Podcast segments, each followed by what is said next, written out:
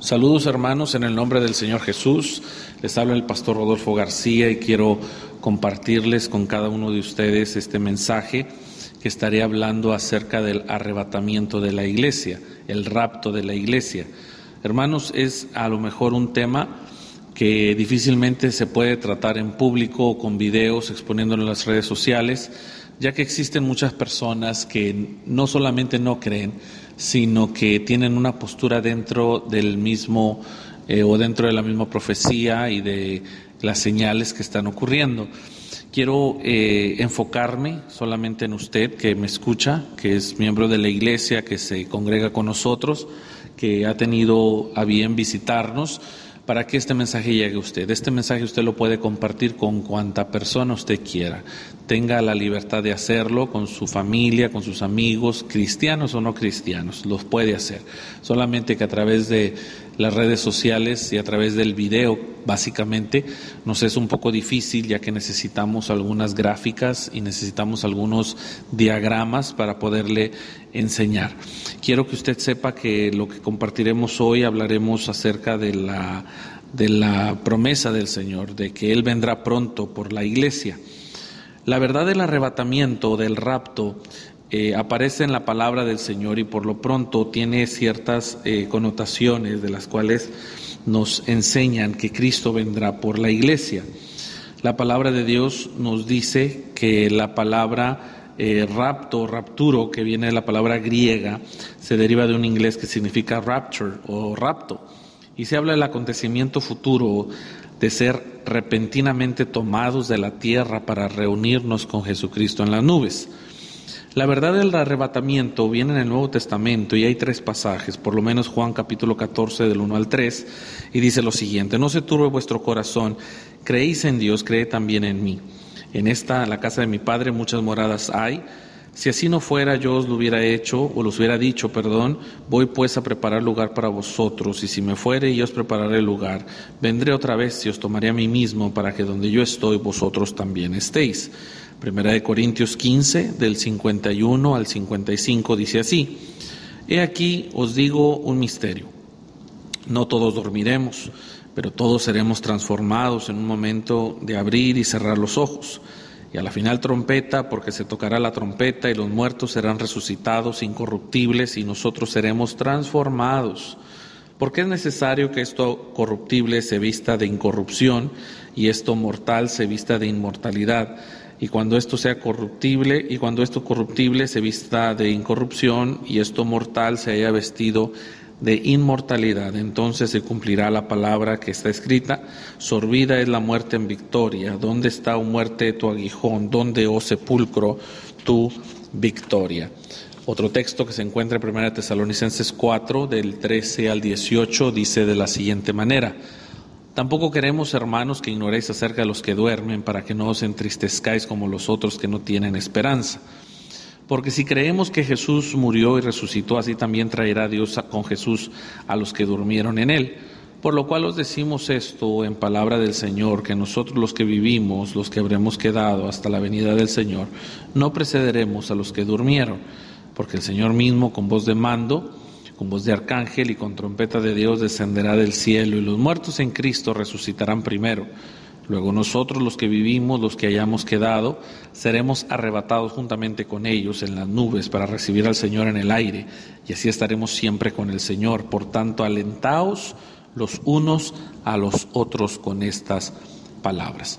La Biblia nos enseña o nos muestra por lo menos tres escrituras que dicen que Jesús vendrá en las nubes por nosotros da también una aclaración que los muertos en Cristo van a resucitar primero y enseguida nosotros, los que hayamos vivido, los que nos encontremos con vida, seremos transformados. Ahora, la palabra del Señor nos habla acerca de una segunda venida. Jesús vendrá otra vez. La segunda venida está dividida en dos acontecimientos principales.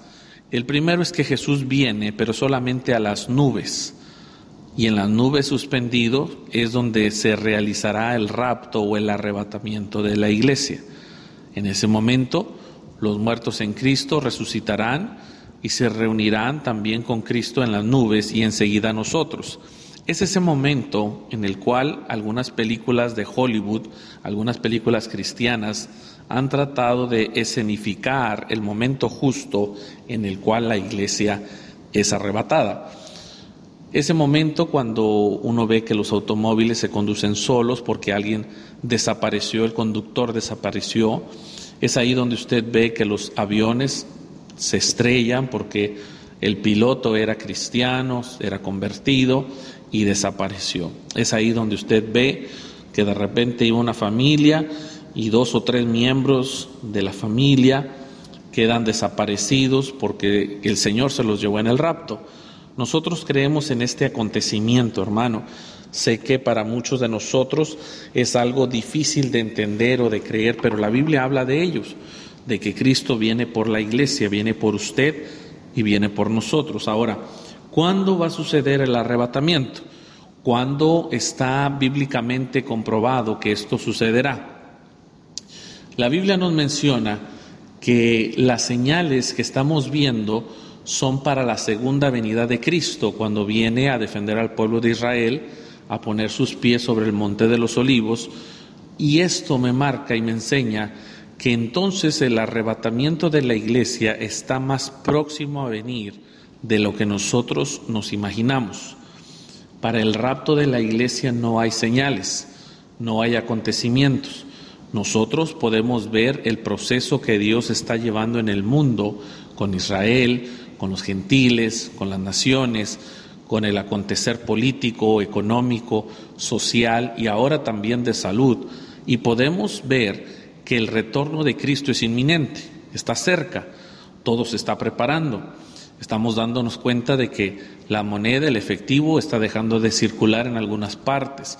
Nos estamos dando cuenta que la salud, el miedo, empieza a generar en nosotros un, un fervor y una búsqueda por la verdad.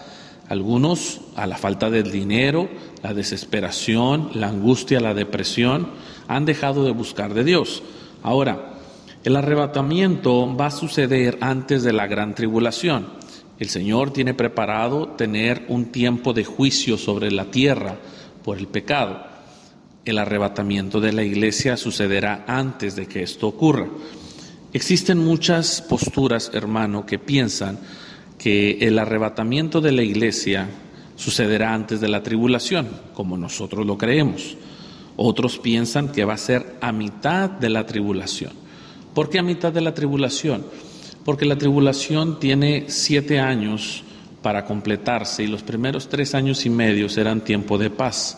Y es ahí donde probablemente algunos han especulado que la iglesia puede vivir dentro de sus tres años y medio de paz.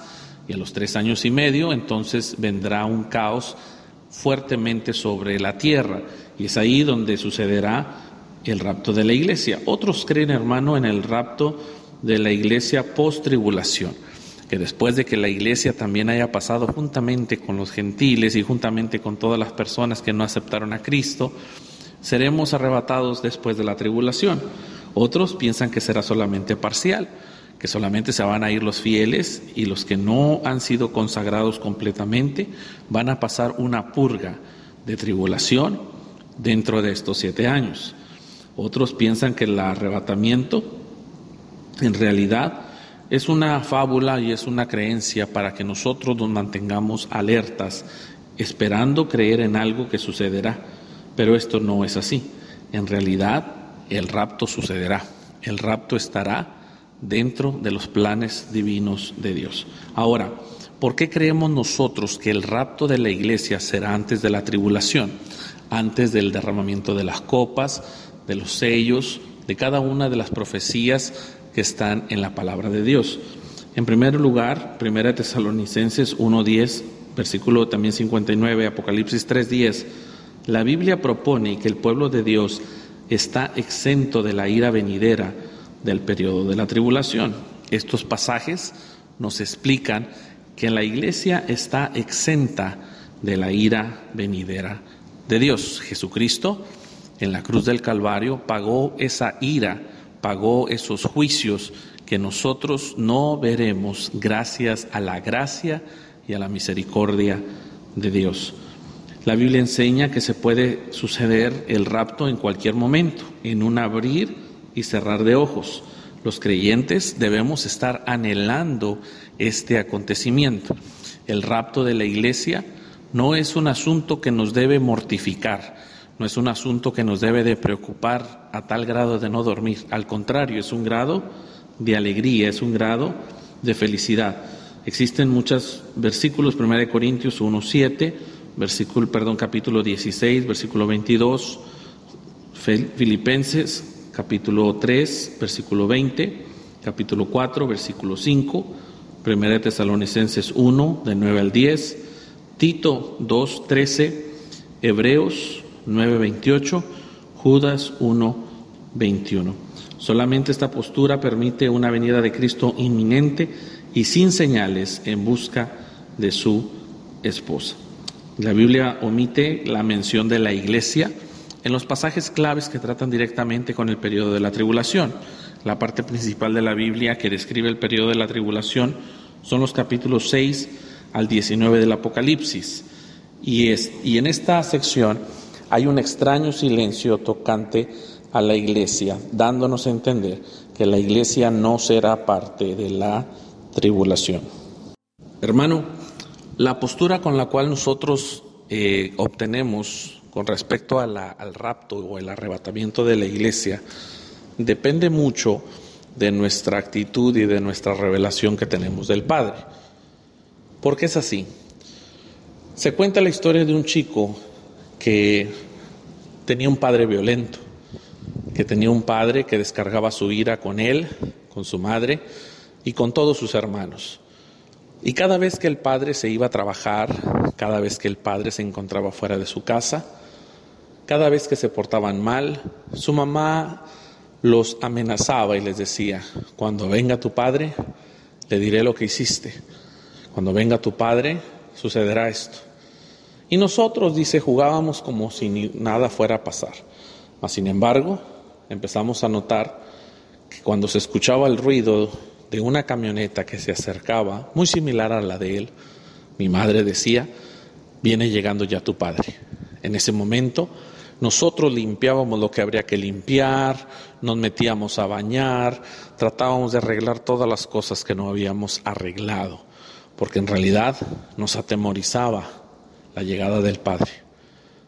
Este mismo chico platica que en una ocasión, mientras estaba en el parque, jugando con otro amigo, dice que de momento la madre de este amigo llegó y le dijo, hijo, date prisa, que tu padre está a punto de llegar a casa. Dice él, yo me sobrecogí de miedo, dije, pobrecito, ya llegó su papá. Pero el niño rápidamente tomó su pelota y se despidió de mí con una gran sonrisa y dijo, nos vemos, jugaremos en otra ocasión. Mi padre está por llegar y anhelo verle. Y dice que el niño corrió contento a casa para ver a su padre y recibirle. En ese momento me di cuenta que yo tenía la revelación equivocada de un padre amoroso que vendría a buscarme. El padre que yo conocí fue simplemente un padre lleno de ira, del cual yo no quería ver y de la cual me atemorizaba estar cerca de él. Pero mi amigo tenía a un padre amoroso, el cual podría abrazarlo y besarlo y disfrutar de su presencia por horas y, por qué no decirlo, por días. Este joven tenía la revelación correcta de un Padre amoroso que lo amaba y quería estar con él. Hermano, muchas veces nosotros no tenemos la revelación correcta de quién es Dios. Seguimos pensando que Él viene para culparnos de nuestro pecado y darnos el juicio y el castigo que necesitamos. Si es así, es que no hemos conocido al Padre realmente de amor que viene a buscarnos. Hermano, no sé cuál es su expectativa del regreso de Cristo, pero quiero decirle algo. Es el Padre amoroso que viene a pasar la eternidad juntamente con nosotros. Es necesario que entendamos que debemos disfrutar y anhelar ese día, puesto que viviremos toda la eternidad con Él. Dios les bendiga, hermanos, y en esta hora pueden compartir este mensaje. Espero sea de bendición y podamos meditar en él. Dios les bendiga.